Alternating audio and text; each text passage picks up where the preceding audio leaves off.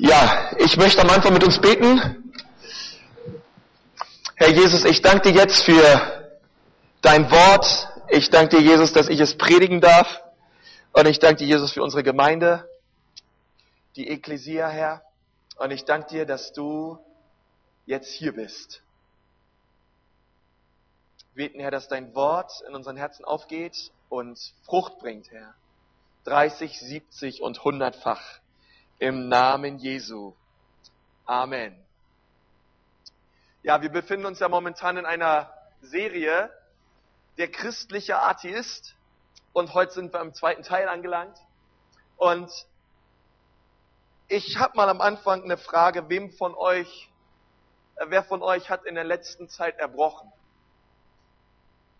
Erbrochen, gekotzt oder wie auch immer. Gut, die Andrea darf, die war schwanger. Also nee, man darf sowieso, ja, ihr auch. Okay, du auch. Okay, super, ein paar Ehrliche waren dabei. Ähm, Wenn es denn irgendwie im Magen hochkommt und man äh, bricht etwas aus. Äh, ich hatte das äh, schon mehrere Male. Bei mir finden sich manchmal im Kühlschrank abgelaufene Getränke, besonders die Milch.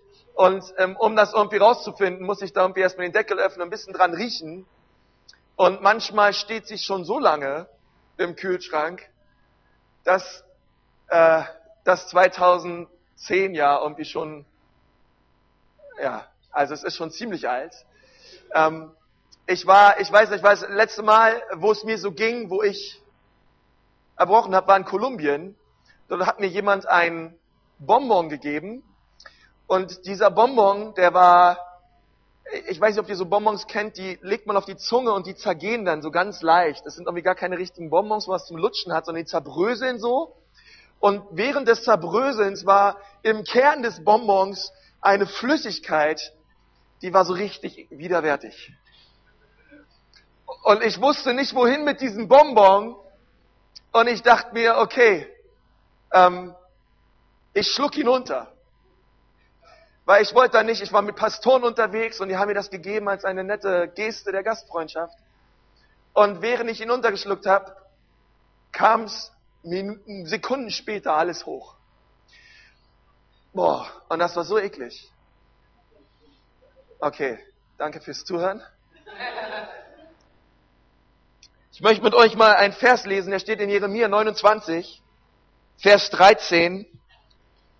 Jesaja 29, Vers 13 und da steht, und der Herr hat gesprochen, dieses Volk naht sich mir mit seinem Mund und sie ehren mich mit ihren Lippen, aber ihre Herzen halten sie fern von mir.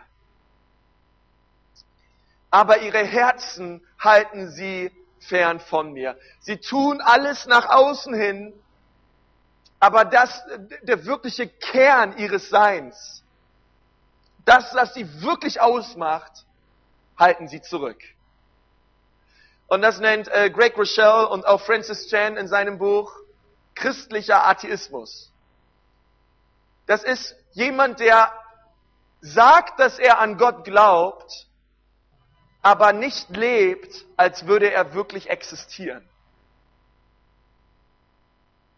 Ich habe ähm, die Tage eine Statistik gelesen von der EKD, das ist die Evangelische Kirche Deutschland, und die besagt, dass 56,4 Prozent der Deutschen an Gott glaubt. Und ich dachte, Mann, Mann, das ist ja ganz schön sehr, sehr hochgegriffen. Und ich dachte mir, das ist irgendwo christlicher Atheismus. Menschen, die sagen, dass sie an Gott glauben, aber sie leben nicht so, wie es Gott gefällt. Wir hatten letzte Woche darüber geredet, dass wir zwar sagen, dass wir an Gott glauben, aber ihn nicht wirklich fürchten.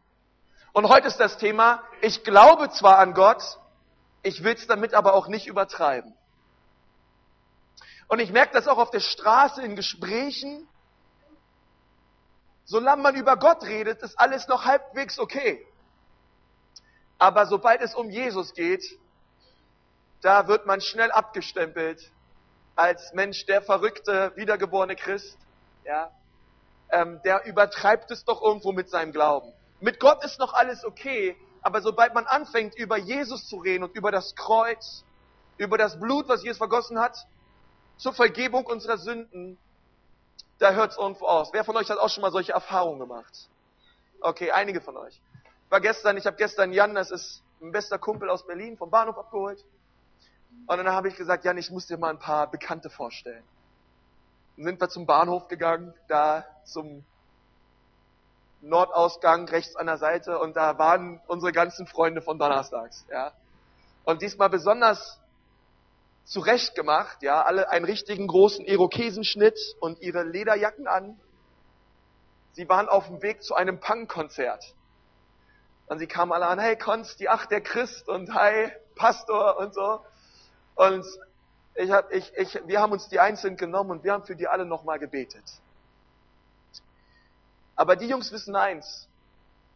Wenn man mit mir oder mit unserer Gemeinde, wenn wir auf der Straße sind, über Gott redet, dann ist das Zentrum, dass das Gott seinen Sohn gab, Jesus. Und Leute, ich sage euch eins, in Jesus ist auch wirklich Kraft.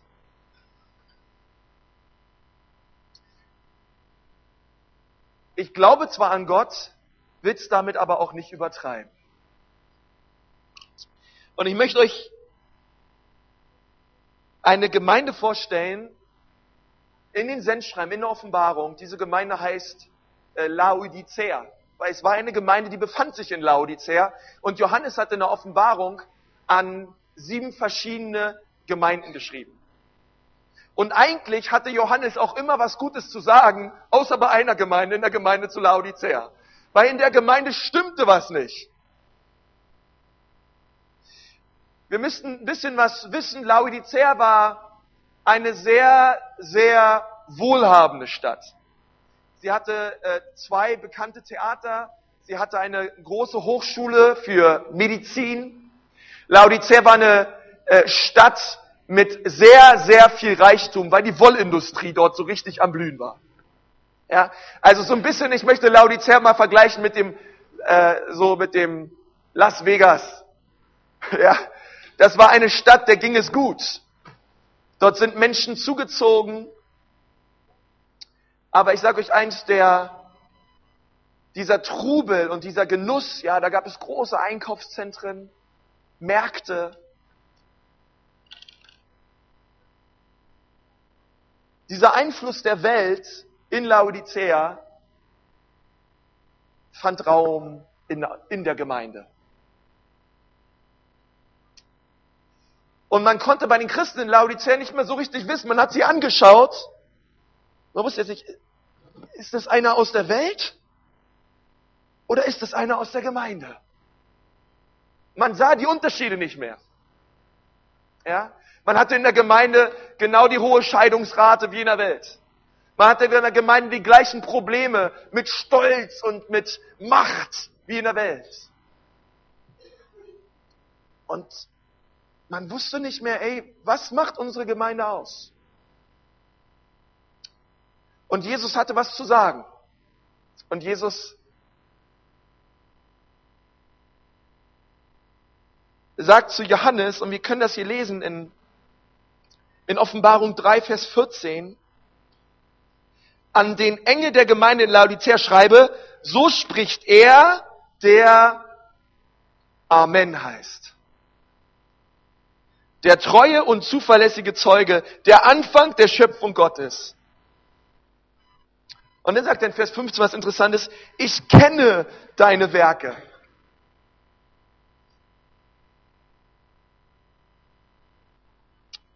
Also darum geht's.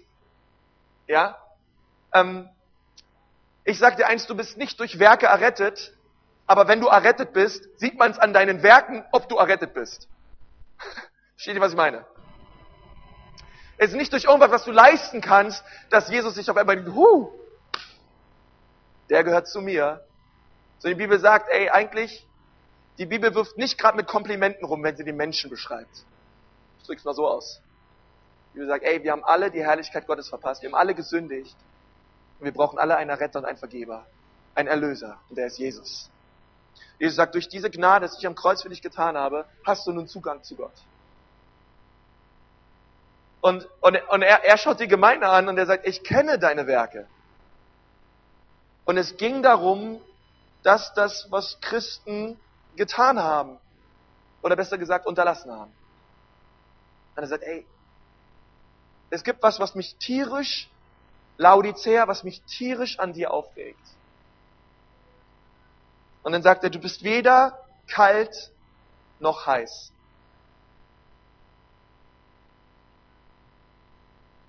Weil du aber lau bist in Vers 16, weder heiß noch kalt, will ich dich aus meinem Mund ausspeien. Wenn etwas in dem Bauch drin ist, was eklig ist oder was widerwärtig ist oder was deinem Bauch gerade nicht gut tut, dann spuckst du es aus. So wie mein Bonbon in Kolumbien. Und Jesus sagt, da ist etwas, was überhaupt nicht geht. Und das ist ein lauwarmer Christ. Das ist das, wenn, wenn, wenn Lauheit Einzug hält in die Gemeinde. Und dieses Problem hatte Jesus mit der Gemeinde in Laodicea. Nun, wir müssen ein bisschen was über Laodicea wissen. Ähm, Laodicea lag auf einem Hügel und die Stadt hatte ziemlich Probleme mit der Wasserversorgung. Ja, es gab ungefähr neun Kilometer südlich eine Stadt, die hieß Hierapolis. Und in Hierapolis gab es eine ganz heiße Quelle. Heißes Wasser. Und was machen die Leute, reichen Leute in Laodicea? Klar, wir bauen eine Wasserleitung von Hierapolis nach Laodicea. Denn wir wollen heißes Wasser in unserer Stadt.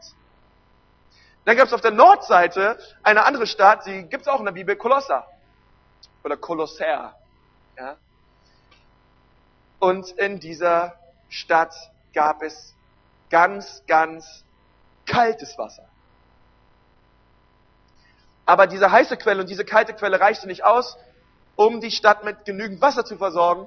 Und deswegen hat man noch andere Wasserleitungen gebaut in andere Quellen und andere Standorte, wo die Stadt irgendwo ihr Wasser herkriegte.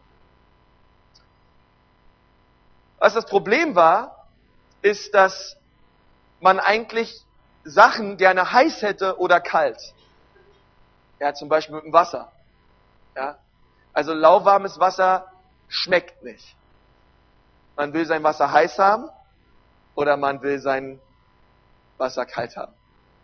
Ist auch wie mit der Milch. Ja, entweder kalt oder heiß. Aber wem schmeckt schon lauwarme Milch? Und so war das und so war das auch in der Stadt. Es wurden Feste gefeiert und, und sie hatten ein Problem, weil das Wasser, was über die langen Standorte gekommen ist, das brauchte so lange, bis es in der Stadt war, war es lauwarm. Und dieses lauwarme Wasser haben nur die armen Leute bekommen. Weil die Reichen wollten kaltes oder heißes Wasser. Und das war die Situation in Laodicea. Wisst ihr, es gibt, deswegen finde ich das so cool, dass Jesus das hier gerade anspricht in dieser Stadt. Hey, ich, ich, das, das Lauwarme ist genau das, was ich nicht für euch habe. Sondern ich möchte, dass ihr in eurem Herzen und in der Art und Weise, wie ihr mir nachfolgt und mich lebt, heiß seid. Oder es gleich ganz sein lasst. Das ist übrigens auch Gottes Ziel und Gottes Plan für dein Leben. Jesus möchte, dass du ein heißer Typ bist für Jesus.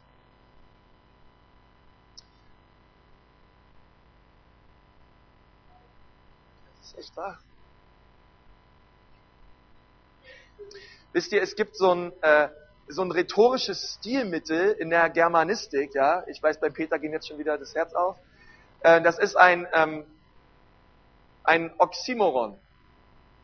Ein Oxymoron ist etwas, sind zwei völlig entgegengesetzte Begriffe, die man zusammensetzt und dieses Zusammensetzen soll irgendwas ausdrücken. Ja, George Orwell hat mal geschrieben 1984, äh, Krieg ist Frieden, Sklaverei ist Freiheit und Unwissenheit ist Stärke. Oxymoron, ganz klassisch. Oder gibt's noch andere Beispiele? Microsoft Windows funktioniert. Ja, das ist auch eigentlich nicht, nicht möglich. Oder, ähm, und dann sagt die Bibel, dann, dann, dann hat die Bibel noch, noch ein Oxymoron. Christ sein und lauwarm. Lauwarm. Das passt nicht zusammen. Es sind zwei völlig unterschiedliche Dinge, die einfach nicht zusammenpassen. Ein Christ, der lauwarm ist, geht nicht. Was ist eigentlich ein lauwarmer Christ? Zehn Punkte. Ein lauwarmer Christ begehrt mehr die Akzeptanz von Menschen als die Akzeptanz von Gott. Es ist ein Mensch, dem ist es wichtig, dass Menschen gut über ihn reden, gut über ihn denken und er ist, für ihn, für ihn ist eine Sache wichtig, Hauptsache ich komme mit Menschen gut klar und gut aus. Das, was, so wie Menschen mich definieren, das, was Menschen über mich sagen und reden, das ist das, was mich ausmacht. Und es ist ihm relativ egal oder er ist blind für die Wahrheiten, die Gott über ihn denkt oder Gott über ihn aussagt in der Bibel. Das, was ihm wichtig ist, ist das, was Menschen über ihn sagen und denken. Daraus zieht er seinen Wert. Das ist ein lauwarmer Christ. Er begehrt mehr die Akzeptanz von Menschen als die Akzeptanz von Gott. Was ist noch ein lauwarmer Christ? Ein lauwarmer Christ teilt seinen Glauben an Jesus Christus selten mit. Warum auch? Über Jesus zu reden ist unbequem. Da habe ich keine Lust drauf. Kann ja Konsequenzen bedeuten für mich. Die Leute gucken mich vielleicht komisch an oder denken, ey, was ist das für ein Verrückter? Ich will ja an Gott glauben, okay, aber ey, ich will es auch nicht übertreiben. Und er, er, er, er erkennt gar nicht, und warum sollte er auch, er erkennt gar nicht die Kraft, die in dem Evangelium steckt. Er hat diese Kraft noch nie persönlich erlebt. Und wie könnte er die dann auch weitergeben? Ein lauwarmer Christ teilt selten anderen Menschen seinen Glauben an Jesus Christus. Was ist noch ein lauwarmer Mensch? Ein lauwarmer Mensch setzt alles daran, seine eigene Schuld zu mindern.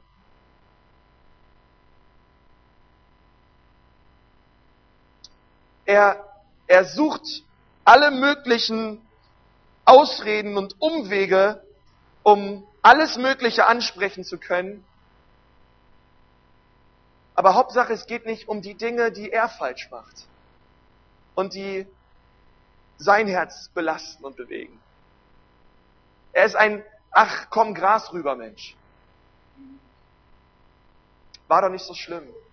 Ach, der kann doch mit seinen Problemen und ist doch seine Schuld. Das sind immer die anderen. Und er hat Angst davor, dass Jesus, deswegen lässt er Jesus nicht richtig an sein Herz, Jesus so wirklich aufräumt in seinem Leben. Ein lauwarmer Christ versucht ständig seine eigene Schuld zu mindern. Und er ist nicht bereit, sie einzusehen. Ein lauwarmer Christ denkt mehr über das Leben auf der Erde nach als über die Ewigkeit im Himmel. Ist ja klar. Es geht ja auch um diese Erde. Es geht ja auch um das, was ich besitze, um mein Auto, um mein, um mein Haus, um mein Aussehen. All das ist das, was ihm wichtig ist. Und er denkt über, darüber nach, wie wird mein Leben auf dieser Erde so bequem wie möglich? Wie kann ich mein Leben gestalten, dass ich so wenig von Gott bekomme, dass ich es noch gerade so in den Himmel schaffe und so wenig meine Sünden bekennen muss, wie es geht, dass er mich nicht in die Hölle wirft. Ja? Und das ist ein lauwarmer Christ. Ähm, er denkt mehr über das nach, was hier auf dieser Erde ist, als über die Realität im Himmel. Über das, was kommt. Fünftens, er antwortet überaus empfindlich und sensibel ähm, gegenüber Kritik oder Ermahnung. Wenn man, mit, wenn man ihn anspricht über die Dinge seines Lebens und ähm, irgendwelche Lebensbereiche vielleicht in seinem Leben auch von außen kritisiert, dann geht dieser Mensch cholerisch in die Luft. Und er ist unverbesserlich.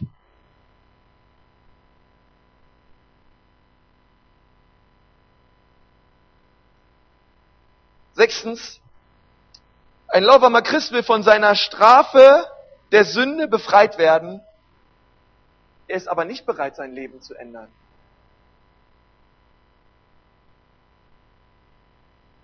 Hey, das, die Konsequenzen meines Lebensstils.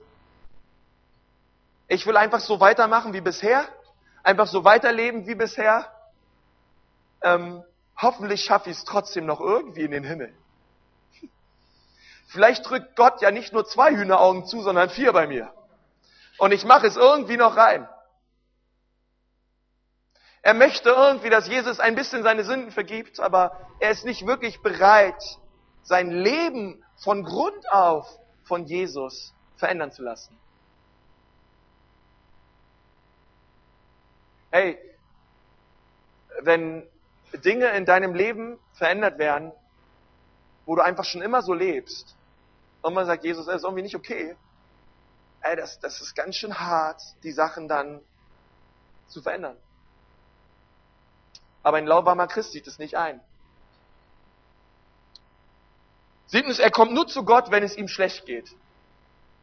Ja, Gott ist eine weitere Option in seiner Schublade. Meine Ehe läuft schlecht, Schublade auf. Gott, komm, mach meine Ehe wieder gesund. Ja, ich bin krank, Schublade auf. Gott, komm, mach mich gesund. Ja, das und das läuft schlecht in der Arbeit, Schublade auf. Ich habe ja meinen Gott, der hat sich jetzt um meine Arbeit zu kümmern. Es ist ein, es ist ein Mensch, der nur zu Gott kommt, wenn er Probleme hat und es ihm schlecht geht. Und in den Zeiten, wo es ihm gut geht und er fröhlich seines Weges dahergeht, er ganz vergessen hat, wer die Hand auf seinem Leben hat. Achtens, er gibt nur Geld in die Gemeinde, wenn es seinen eigenen Lebensstandard nicht beeinträchtigt. Er ist nicht, er ist nicht bereit zu opfern. Er ist nicht bereit auch mal zu geben, hey, selbst wenn es mir, es wird mich ja echt was kosten. Es ist echt was, ey, boah, das ist ja wirklich, das Geld wird ja wirklich weniger auf meinem Konto, wenn ich was in die Gemeinde gebe. Denn eigentlich habe ich da keine Lust drauf. Weil ich könnte das Geld für alles mögliche andere ausgeben. Und er ist einer, der nur aus seinem Überfluss herausgibt. Aber nicht bereit ist, Opfer zu bringen für Jesus. Neuntens, es ist kaum ein Unterschied zu sehen zwischen ihm und dem Rest der Welt. Das ist das, was Jesus sagt zu der Gemeinde Laodicea. Hey, das ist das, was ich bei euch sehe. Ihr lebt genauso wie die anderen Leute in Laodicea. Ihr zieht euch so an, ihr gebt euch so, ihr redet die gleiche Sprache, ähm, ihr geht genauso mit euren Frauen um, ihr gebt euch wie der Rest der Welt. Das sage ich manchmal bei uns in der Jugend. Hey, da komme komm mir hier vor wie eine offene Jugendarbeit unter schwer erziehbaren Ghetto-Kindern. Äh, ich sehe da kaum ein, manchmal kaum einen Unterschied, bei mancher Art und Weise, wie man sich verhält und untereinander ist. Ich meine, ey, was geht? Manchmal kein Unterschied zwischen einem Christen und einem Menschen, den Jesus noch, den Jesus noch gar nicht kennt. Was ist das Problem? Lauheit. Zehntens, er will die Segnungen Jesu Christi, ist aber nicht bereit, sein Kreuz zu tragen. Und das ist eigentlich das Herz des Ganzen. Ich will, dass Gott mich glücklich und fröhlich macht. Ich bin aber nicht bereit, für Jesus zu leiden. Ich bin nicht bereit, für ihn die extra Meile zu gehen, für ihn meinen zweiten Mantel hinzugeben. Ich bin nicht bereit, wirklich Leid auf mich zu nehmen für Jesus. Die Kosten zu zählen und so zu leben, wie es ihm gefällt. Weil es würde meinen ähm, Status der Bequemlichkeit ganz schön herausfordern. Ein christlicher Atheist ist jemand, der an Gott glaubt, aber lebt, als würde er nicht existieren. Und wisst ihr, das ist auch so eine Predigt heute Morgen über Lauheit. Das ist eigentlich nichts, worüber man gerne redet. Das ist kein besonders erbauliches, bequemes Thema. Aber ich weiß eins, ich brauche Herausforderung. Und ich glaube, ihr auch. Und ich habe das in meinem eigenen Leben. Ich, ich, ich glaube, es gibt in meinem Leben Bereiche, wo ich ein christlicher Atheist bin. Wo ich so lebe, als wäre Jesus nicht im Raum. Es gibt Bereiche in meinem Leben, dort bin ich ein christlicher Atheist. Ein Heuchler, wie auch immer. Es gibt Dinge. Ich denke mir manchmal, ey, ähm,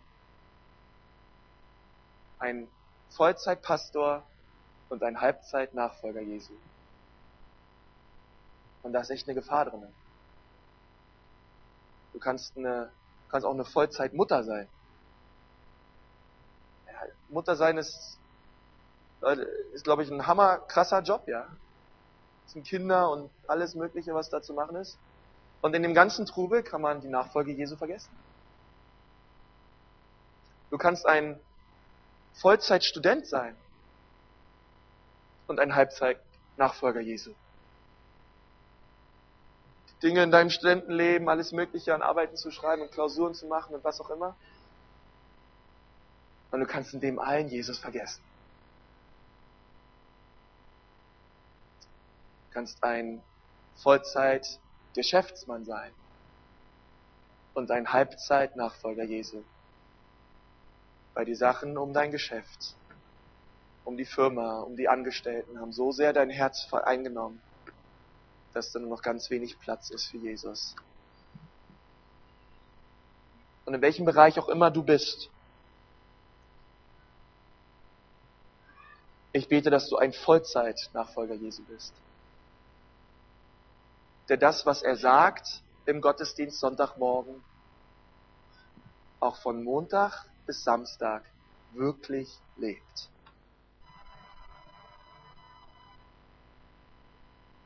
Das ist mein Gebet. Ich will nicht lau sein.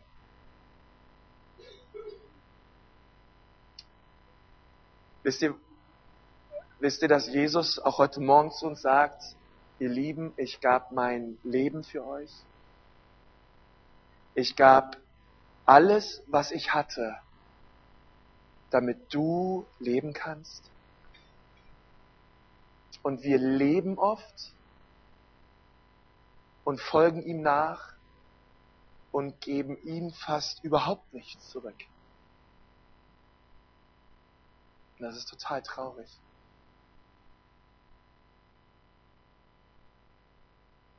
Wisst ihr, es gibt ähm, Orte, auf dieser Welt, dort kostet es was zu sagen, ich glaube an Jesus Christus. Die Konsequenz ist, sie schlagen dir den Kopf ab. Wie es jetzt letzte Woche passiert ist in Nigeria, Nord Nigeria, 500 Christen, die meisten davon Frauen, umgebracht worden sind von radikalen Muslimen, weil sie Christen sind. Und da kostet es noch was. Hey, die Leute, die dort sind und an Jesus glauben, die wissen, was es bedeutet zu sagen, ich glaube an Jesus. Ey Leute, die beten. Die beten wirklich. Hingegeben. Feurig. Die sind bereit, Leid auf sich zu nehmen. Die sind füreinander da. Die nehmen sich gegenseitig auf, versorgen sich gegenseitig. In diesen Breitengraden kostet es was zu sagen, ich bin Christ. Nur ich befürchte, dass es, wir haben es einfach so leicht und uns fällt so oft auch so vieles in den Schoß und Dinge laufen wirklich gut, dass wir in all dem Kapitalismus, Materialismus ganz vergessen haben, dass Jesus erstens der Urheber aller Dinge ist und zweitens wirklich unser Herz will und zwar ganz. Zwar ganz. Jesus möchte ganz dein Herz. Heute Morgen.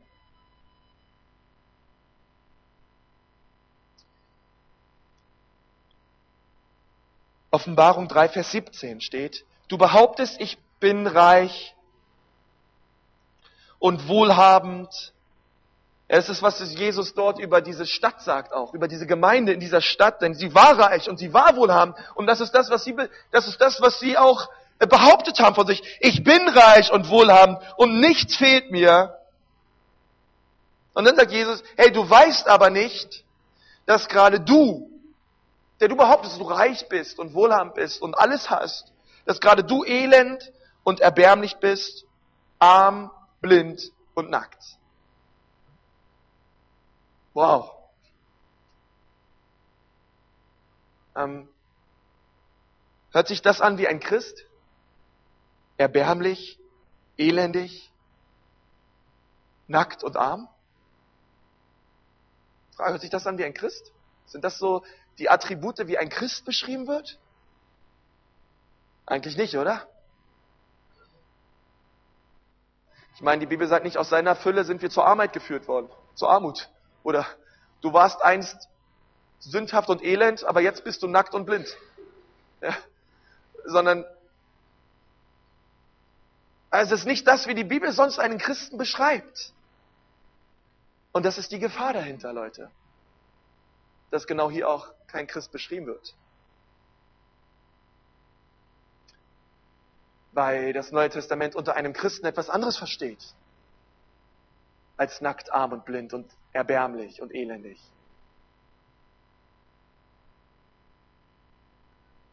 Sondern einen Menschen, der feurig ist für Jesus. Und er sagt, Jesus ist meine Nummer eins und die Liebe meines Lebens. Die Bibel sagt, ey, was bringt es und nützt es dem Menschen, wenn er alles gewinnt, aber seine eigene Seele am Ende doch verloren geht? Die Bibel sagt, der aber wird in Ewigkeit bleiben, der sich ganz auf mein Wort stellt und den Willen meines Vaters tut. Und Freunde, ich sage euch, unterm Strich ist es das, worum es geht. Das ist eigentlich das Evangelium. Und ich möchte dich fragen heute Morgen, bist du noch voll dabei?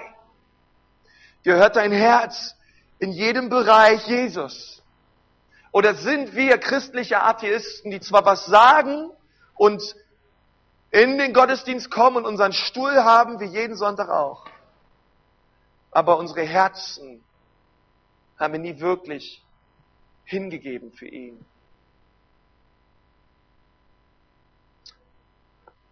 Vers 20.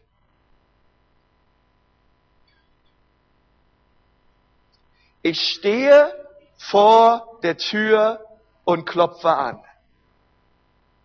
Ja, Leute, das ist das, das ist das, was Jesus bei einem, bei einem jeden Menschen tut. Er klopft an die Tür. Und das ist Jesus, was Jesus hier sagt, Leute, nicht zu irgendeiner Gruppe oder irgendeinem Kegelverein, sondern das ist das, was Jesus sagt zu einer Ortsgemeinde in Laodicea.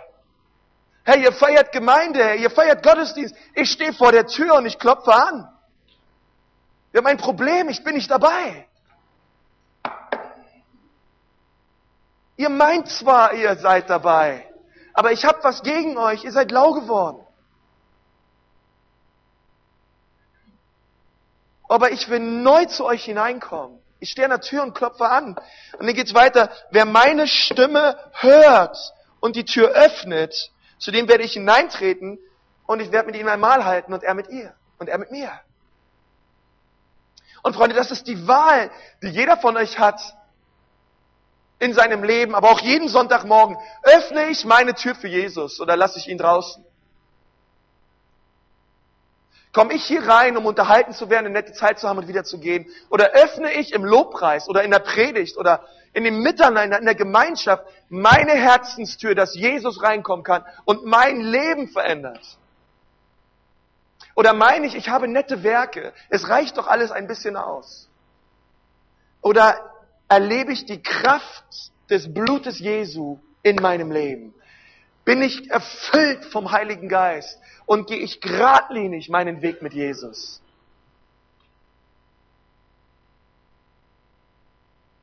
Oder ist Jesus auch heute Morgen in meinem Leben am Klopfen und er will reingelassen werden, weil dort Bereiche des christlichen Atheismus in deinem Leben sind? Das ist die Frage heute Morgen. Und ich möchte jetzt gerne beten.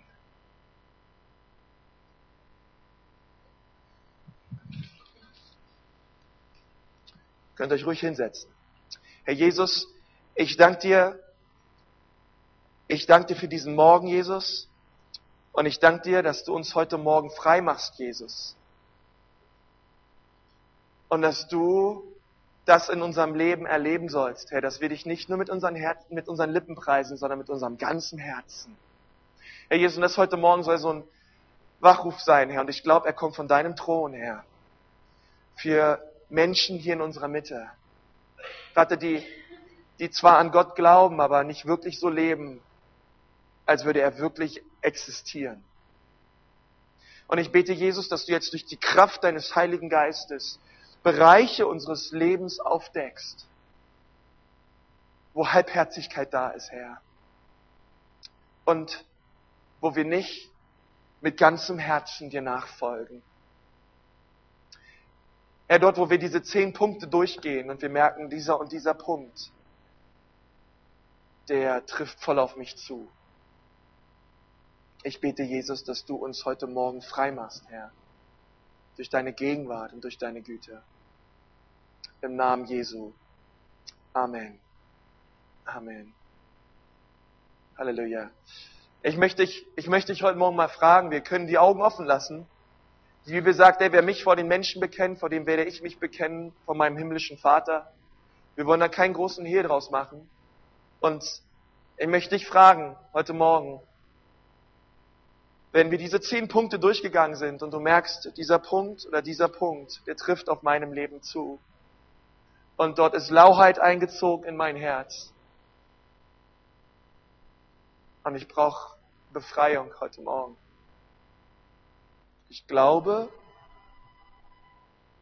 ich wollte es zwar nicht, aber ich glaube, ich bin lau geworden. Dann bitte ich dich jetzt mal, dort wo du sitzt, aufzustehen. Wenn das zutrifft in deinem Leben, ehrlich sein einfach. Du sagst, ey, es Bereiche des christlichen Atheismus in meinem Leben und Dinge müssen sich ändern.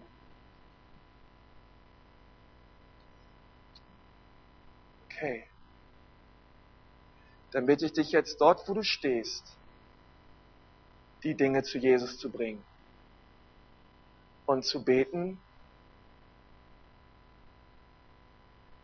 dass Jesus dich jetzt berührt. Dort, wo du stehst, bring diese Sachen jetzt zu Gott und rede dort mit ihm drüber.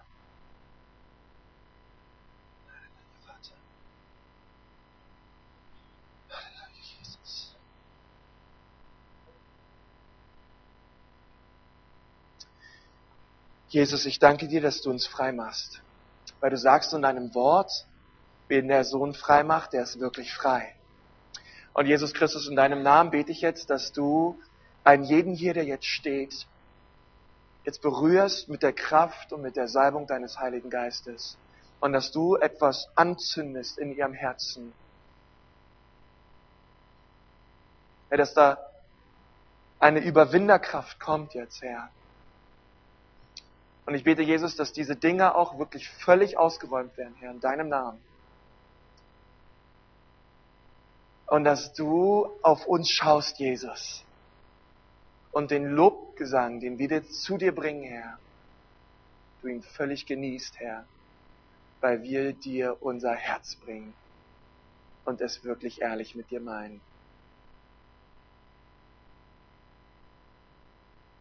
Komm, Herr Jesus, und berühre du jeden Einzelnen. Im Namen Jesu. Amen. Ich möchte eins sagen, du solltest diese Sache oder diese Sachen, nimm sie nicht leichtfertig, sondern heute Ist es vielleicht dran in deiner Ehe oder, äh, oder mit deinen Eltern oder du alleine, dass du dir Zeit nimmst, heute an diesem Sonntag, um wirklich Klarschiff zu machen in deinem Herzen. Dein Herz aufzumachen und zu sagen, Jesus, jeder Bereich gehört dir. Vielleicht ist es dran bei dir, dass du nochmal ganz neu, ganz dein Leben Jesus gibst. Und nicht zurückhältst. Vielleicht ist es dran, dass du andere Leute anrufst oder Dinge klärst, damit die Kraft Gottes in dein Leben kommen kann, weil in Vergebung ist Kraft. Und dass jeder Einzelne in unserer Gemeinde heute zu Hause wirklich die Gegenwart des Heiligen Geistes erlebt. Weil wir Nein sagen zum christlichen Atheismus und sagen, Jesus, wir wollen ganze Sache machen mit dir. Ja, Herr, that's what I want.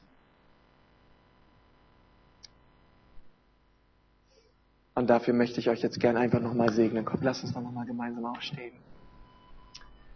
Herr Jesus freut sich, wisst ihr das? wenn wir zu ihm kommen und ihm alles geben. Wer von euch glaubt das? Okay, es ist echt wahr.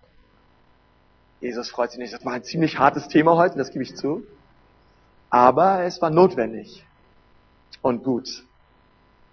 Und ich glaube, dass da so einiges, was jetzt in unserem Herzen einfach losgelöst worden ist und Dinge einfach wichtig wäre, wenn du das echt nochmal heute klärst mit Gott und nicht vorher schlafen gehst.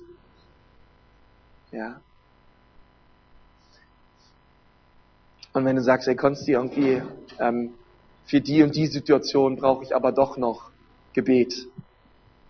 Und das wäre wichtig jetzt. Dann kannst du auch gern danach hier nach vorne kommen. Und dann werden wir gern nochmal für dich beten. Ja, der Jochen ist da, auch der Michi ist da und der Jürgen und die Sonny und der Peter und der Jan und wir stehen hier und wir und die Andrea und wir wollen gern für dich beten. Er soll niemand nach Hause gehen, ähm, ohne vielleicht die Sachen auch nochmal persönlich vielleicht bekannt zu haben oder wie auch immer das aussieht in deinem Leben. Und das möchte ich euch gerne segnen. Herr Jesus, wir danken dir für diesen Morgen und wir wollen dir allein die Ehre geben. Herr Jesus, und ich bete, dass du uns zu echten Nachfolgern Jesu machst. Herr Jesus, und ich möchte so jetzt in deinem Namen beten. Ich segne dich mit der Liebe des Vaters, der dich sein eigen nennt. Und ich segne dich mit der Gnade Jesu Christi, die er gezeigt hat, als er vor lauter Liebe zu dir am Kreuz für dich starb. Und ich segne dich mit der Gemeinschaft des Heiligen Geistes, der selber sagt, dass er dein Tröster, dein Helfer und dein Beistand ist. Und dass er derjenige ist, der dir Kraft schenkt, ein Zeuge für Jesus zu sein. Gehe hin und verändere deine Welt für Jesus. Im Namen Jesu. Amen.